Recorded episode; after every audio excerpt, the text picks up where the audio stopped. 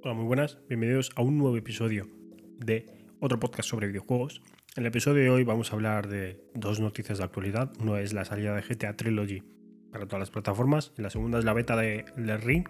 Y por último hablaremos de un tema personal, en este caso los peces de Resident Evil 8. Sin más dilación, comencemos. Bueno, el primer tema del que quería hablar era la salida de GTA Trilogy para todas las plataformas que no ha salido sin nada porque ha sido una salida bastante abrupta. Lo primero, sacaron el juego un día antes en los, en los países cuya franja horaria, por ejemplo, es la de Australia. Ahí contaron mal los días y salió el día 10 cuando tenía que haber salido el día 11 por cómo tienen, ellos empiezan el día antes que nosotros. Ahí fue un fallo por su parte, entonces empezaron a filtrar de todo. Y luego también eh, la salida abrupta que tuvo en PC. Es decir, si tú habías descargado, predescargado el juego. Y lo de, en el momento en el que lo abrieron empezaste a jugar, no tenías problemas, pero si lo dos horas después le a jugar por cualquier cosa, te quedaste sin, se cayó el launcher y no podías jugar, da igual que el juego fuera un solo jugador, single player, no podías jugar, el launcher estaba muerto, entonces a todos los jugadores que se lo habían descargado en PC y no habían podido jugar en el momento de salida, eh, dos horas después ya no podías jugar y eso lo tardaron en arreglarlo prácticamente hasta el viernes. Es decir, el juego salió el jueves y hasta el viernes por la tarde no podías jugar. Yo, que no tengo GTA Trilogy para PC, pero si el Red Dead Redemption 2 y GTA 5 que se ejecutan con el launcher del Rockstar, tampoco puedes jugar a esos juegos mientras estaba caído. Algo realmente estúpido. O sea, entiendo que GTA Online o Red Dead Online no puedas jugarlo si el launcher no está activado, vale, pero el juego es historia. O sea, y GTA Trilogy Definitive Edition es un juego simplemente historia. ¿Qué pasa, tío? Eh, fatal. La verdad es que ahí han dejado bastante tirados a los jugadores de PC y la polémica está, está servida. Es decir, es necesario que el launcher se conecte a internet para probar un juego en single player. Entiendo que por el tema de la piratería, pero si seguramente si tuvieras pirata el juego podrías estar jugándolo mientras los que lo habían comprado de manera lícita no podían jugar porque el launcher estaba caído. Es bastante penoso, la verdad. El siguiente punto fuera de polémica es que las versiones eh, son muy muy parecidas a las versiones entiendo que el juego base lo sacaron de las versiones que generaron para móviles que no lo desarrolló Rockstar lo desarrolló otra empresa que Rockstar contrató y sigue teniendo los mismos problemas que los tenía el juego de móviles. Por ejemplo GTA San Andreas el juego de billar sigue bugueado con mando. Es eh, realmente incomprensible cómo pero es que sigue estando bugueado con mando que es el mismo problema que ya tuvo la, versión que portearon de móvil a, a consolas primero para la generación de PlayStation 3 luego para la generación de PlayStation 4. Entonces es bastante, bastante feo por su parte que no hayan mejorado eso. La verdad es que es un poco incomprensible porque en teoría es la Definitive Edition, pero sigue teniendo los mismos fallos de la GTA Mobile, de los juegos de GTA 3, Vice City San Andreas que sacaron para móviles que luego los portearon para consolas, que, que son un poco incomprensibles.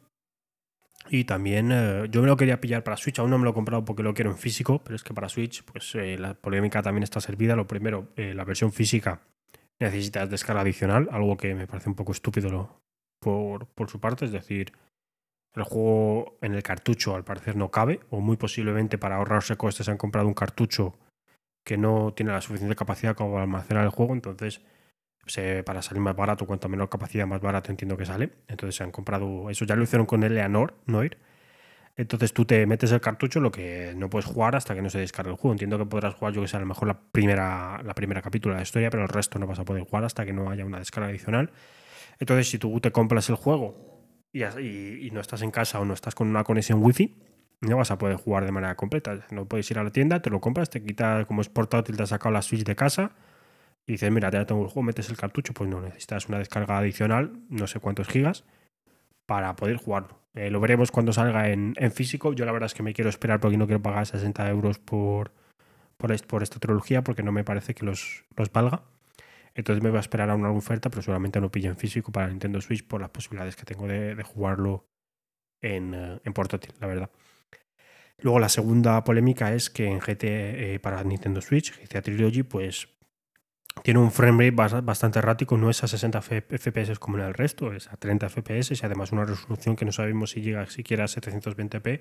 Entonces es bastante poco justificable que con estas características el juego vaya relativamente tan mal. O sea, es jugable, sí, te lo puedes pasar, sí. Hay caídas de frames bastante considerables y tiempos de carga bastante elevados para lo que es. Es decir, yo creo que les falta bastante trabajo de optimización para Nintendo Switch, que espero que con el tiempo lo vayan arreglando y no dejen el juego tan, tan así. Al menos es lo que yo espero.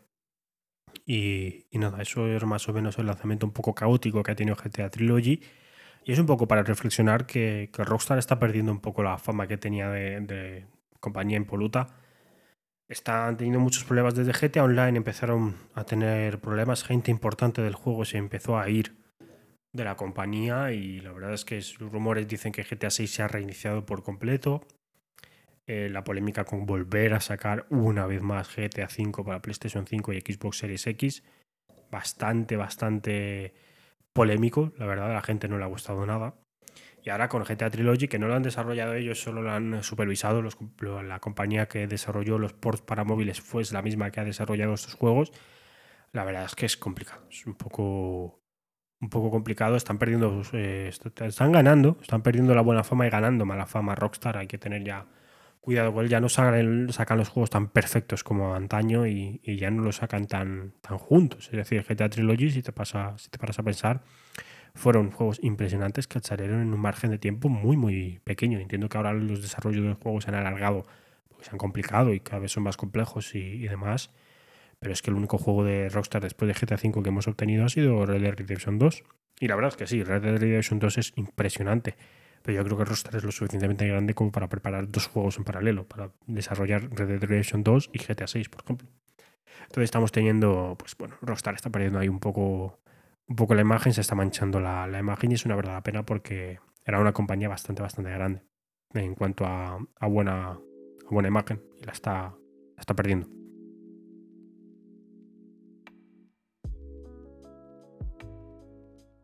El siguiente punto que quería tratar hoy es el de la beta de Elden Ring, que ya se, para personas seleccionadas que se apuntaron a la beta, yo como soy subnormal, pues eh, se me olvidó apuntarme, me lo apunté, digo, venga, eh, recordatorio para apuntarme a la beta de Elden Ring y para cuando me metí, pues ya se habían cerrado las plazas, entonces obviamente no me ha tocado y solo me he tenido que conformar con ver vídeos del juego. He visto vídeos del juego de gente que yo, de youtubers que yo confío en ellos por, por su trayectoria en Red Dead Redemption, en Red Dead Redemption, en Dark Souls y la saga Souls en, general, Bloodborne también y Sekiro. Entonces he visto que se parece mucho a Dark Souls 3, eso es bueno, tiene toques de Sekiro, tiene toques de Bloodborne. Eh, entonces me ha gustado, la movilidad es bastante, bastante buena y, tiene muy muy buena pinta, tanto gráficamente como de jugabilidad. Mola la implementación del caballo, está muy bien. Ahora te puedes mover a caballo. He visto que está ahí un poquito chetadito porque puedes investir con el caballo y haces, y haces daño. Entonces jugando con eso puedes hacer conseguir bastante, bastante magia. Magia no del juego, sino magia de combinación de embestida, ataque, embestida, ataque y, vencer a los enemigos de manera más sencilla. Pero he visto algo que me ha, me ha asustado un poquito, un poquito raro, porque normalmente los juegos de From Software suelen estar bastante bien equilibrados, es decir, hay armas que son muy buenas, pero que te cuesta un poco conseguirlas, y hay armas que son malas, que las consigues al principio y más o menos lo tienes todo equilibrado. Es decir, te puedes pasar el juego con prácticamente cualquier clase y en cualquier clase pues habrá cierta dificultad con la que pasarte. Y ahora al menos en, la beta hay cierta combinación en ciertas clases que te hacen prácticamente inmortal. Es decir, te coges un escudo con un cierto este de conjuro cuando eres una clase en especial y tienes un 95 más de protección de daño y luego con la magia sacas unas garras del suelo y vas reventando todos los enemigos. Es decir, no, no, los enemigos no presentan dificultad para ti y puedes aguantar con ese escudo prácticamente cualquier ataque de dragón, de enemigo normal, de enemigo chetado, lo que sea.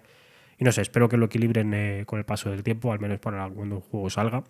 Espero que lo, equilibren, pero por generar muy buenas impresiones y tengo bastantes ganas de jugarlo.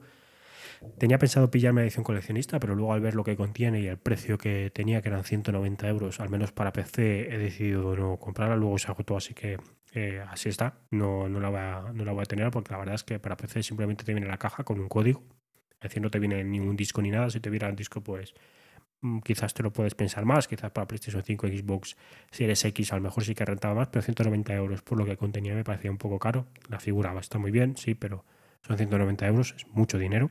Y ya mejor ni hablemos de la edición super coleccionista, la que contenía también el casco 1.1, que son, creo que se lleva a los 300 euros. Una locura que no, no sé, es, muy difícil justificar ese dinero por lo que contiene. Es decir, yo soy un fanático de las ediciones coleccionistas, pero últimamente están perdiendo su magia y hace ya mucho, mucho tiempo que no me compré una edición coleccionista. Creo que la última edición coleccionista que me compré fue la de Uncharted 4, creo. Que de vino la figurita y creo que me costó, pues ya no me acuerdo lo que me costó, pero no sé, eran 120. Y la verdad es que por ese precio, pues eh, difícil justificable, pero aún así es bastante más barato que 100, 190. Y tal, entonces, pues bueno, ahí también ha salido un poquito de... difícil de, justificar esa edición coleccionista. Seguramente me lo compré en la edición normal para PC. Creo que si la reservas hasta cierto número se convierte en First Edition o algo así que te viene tener un póster. Aún no la he reservado, entonces no sé, no sé si la reservaré para que me llegue o no. Pero, pero bueno, seguramente eh, jugarlo lo vamos a jugar cuando no lo sé, pero quiero jugarlo porque tengo bastantes ganas y a mí la saga Souls me ha gustado, me ha gustado bastante. Y por último, el tercer punto que queríamos tratar en el podcast de hoy son los peces de Resident Evil 8, ¿vale? Como sabéis, si me estáis siguiendo en mi canal principal, estamos en directo intentándonos pasar Resident Evil 8. Nunca he jugado, ¿vale? Entonces es mi primera run. Y una de las mecánicas que tiene el juego es que puedes cocinar eh, comida, que cazas de animales, que son pollos, bestias, eh, peces. Y esas comidas pues te dan unas ventajas en el juego que son bastante, bastante fuertes. Es decir, por ejemplo, tengo una que me aumenta la salud, te aumenta el poder de bloqueo o te hace casi invulnerable cuando bloqueas. Algo bastante, bastante chetado. Y una de, ellas era los pescados, que es que te una, una receta de pescados que te hacía correr más rápido. Algo bastante útil. Y es que el problema es que he perdido los pescados y ya no los voy a poder volver a conseguir. Y eso no es lo que me cabrea, porque eso me parece normal. Es decir, es Resident Evil, hay una gestión de recursos, que no, si no consigues el recurso en X momento, pues me parece normal que lo pierdas. No tengo ningún inconveniente con ello. El problema es que los peces los perdí antes siquiera de saber que existía la mecánica de las comidas. Y ahí está el problema, es que la mecánica de las comidas te la dan pasado un momento en la historia en el que tú antes de ese momento ya te has encontrado con eh, animales que podías haber cazado y que si no los cazaste los has perdido, por ejemplo los, peces. Entonces yo empecé a cazar un animal así por así, que era un pollo, porque vi que había un trofeo de caza en la lista de trofeos que no estaba oculto y dije, bueno, pues vamos a encontrar un animal y le vamos a pegar un tiro. Y entonces lo, primero que recibí cuando me cargué al, pollito fue el trofeo de, caza ahí, que has, encontrado carne de pollo, esta carne ve a vendérsela al duque, o se la puedes vender al duque. Entonces yo en mi inocencia fui a, corriendo al duque a vendérsela y entonces gracias a que estaba en directo y me pusisteis por el chat que no se me ocurrirá vender el pollo. Dije, vale, pues no lo vendo, me lo guardo. Y pasados 15-20 minutos después en, en, el juego es cuando ya me cuentan la mecánica de la comida y ya me doy cuenta por qué me dijisteis que no vendiera el pollo. Y eso me parece bastante feo por parte de, de Resident Evil del juego, porque la verdad es que está muy bien y es una pena que esto manche el juego, pero es que tú no puedes, o sea, me, es complicado que me justifiques que tú pongas una mecánica en el juego que puedas perder antes siquiera de explicar la mecánica. Es decir, si tú desde el principio, la primera vez que me encuentro al duque, encuentro la sección de comidas y ahí te dice, mira, tienes que encontrar esto para hacerte las comidas, que luego te da esto y esto, antes de encontrarte a ningún animal que puedas cazar, me parece perfecto. Dices, mira, me lo he leído, sé que si hay animales que tengo que cazar para conseguir estas comidas, yo decido si cazarlos o no, porque a lo mejor no tengo munición o porque me quiero guardar la munición o lo que sea. Pero yo tengo la posibilidad, lo que no me puedes hacer es, me enseñas al pescado, no tengo ni idea si eso es algo del atrezo, como los cuervos. Por ejemplo, los cuervos si los matas no te dan carne, te dan dinero. Entonces no sé si es como los cuervos en el juego o lo que sea, pero no me voy a gastar en munición en, pegarle un tiro a un animal así por así, ¿sabes? De gratis. Y luego te das cuenta que no, que es que existe la mecánica de, existe la mecánica de la comida y has perdido la posibilidad de hacerte esa comida. Afortunadamente nos hemos hecho todas menos esa, que es una, un poquito una, pena porque me hubiera gustado completarlo todo, obviamente. Pero al menos tengo, tengo todas las mejoras hasta lo de esto. Entonces lo único que no puedo es correr rápido, que bueno, es asumible. Pero me pareció feo por parte de, los juegos de la compañía de, de Resident Evil 8. Aún así, recomiendo mucho el juego. No nos lo hemos pasado, pero me está encantando. Lo recomiendo mucho. Es mejora al Resident Evil 7 en prácticamente todos los aspectos. De hecho, a mi parecer lo estamos jugando normal y me parece demasiado sencillo. Resident Evil 7 me costó más. Entonces no sé si es porque haber elegido la dificultad normal. Pero es que no tenemos ni problema de dinero, ni problema de armas. Es que con el dinero voy rápidamente y compro más eh, equipo. La verdad es que eso lo haces más fácil, pero pierde un poquito la magia, ¿no? Porque antes tú en Resident Evil investigabas, intentabas conseguir de todo para poder a ver si con algo de suerte encuentras un objeto que te pueda dar más espacio en el inventario. Aquí en Resident Evil 8 no, porque te lo compras del Duque. Entonces yo directamente, la única vez que tuve problemas de espacio fue cuando me compré un arma del Duque, que era una escopeta. Ya tenía una escopeta en el inventario, entonces no me cabía la segunda. Y me dijo, no te cabe este ítem en el inventario. Y dije yo, uy, qué mal. Y lo siguiente que hice fue huir al Duque y ver si tenía disponible otro maletín para aumentar tamaño de inventario. Y efectivamente lo tenía. Así que lo compré. Y ya está, eso es el mayor problema que he tenido en Resident Evil 8 con la gestión de inventarios. Cuando, por ejemplo, en Resident Evil 7 o en Resident Evil 2 Remake o en los originales, te, te dolía la cabeza de, la gestión de inventario que tenías que hacer. Era una mecánica bastante guay. Que bueno, aquí lo han decidido hacer un poco más sencillo. Me han hecho bastante más fácil la vida lo del quitar la gestión del inventario, sí, pero pierde un poquito su magia. Aún así, recomiendo mucho Resident Evil 8. Me ha gustado bastante. Y, pues eso, me, ha encantado, la verdad. O sea, hace mucho tiempo que no me lo he pasado también con un juego y por mí me ha gustado. Nos hemos pegado algún que otro susto que, los que sigáis el canal de YouTube ya lo, ya lo habréis visto. Y luego pues tengo también un par de vídeos especiales para, para el juego que, cuando terminemos pues los subiré. Y nada más, esto ha sido el episodio de hoy. Espero que os haya gustado. Cualquier cosa me lo podéis dejar en los comentarios de la plataforma respectiva en la que subo el podcast. Y ya está, nos vemos en los siguientes podcasts y si me seguís en YouTube, pues nos veremos en los siguientes vídeos. Hasta la próxima. Adiós.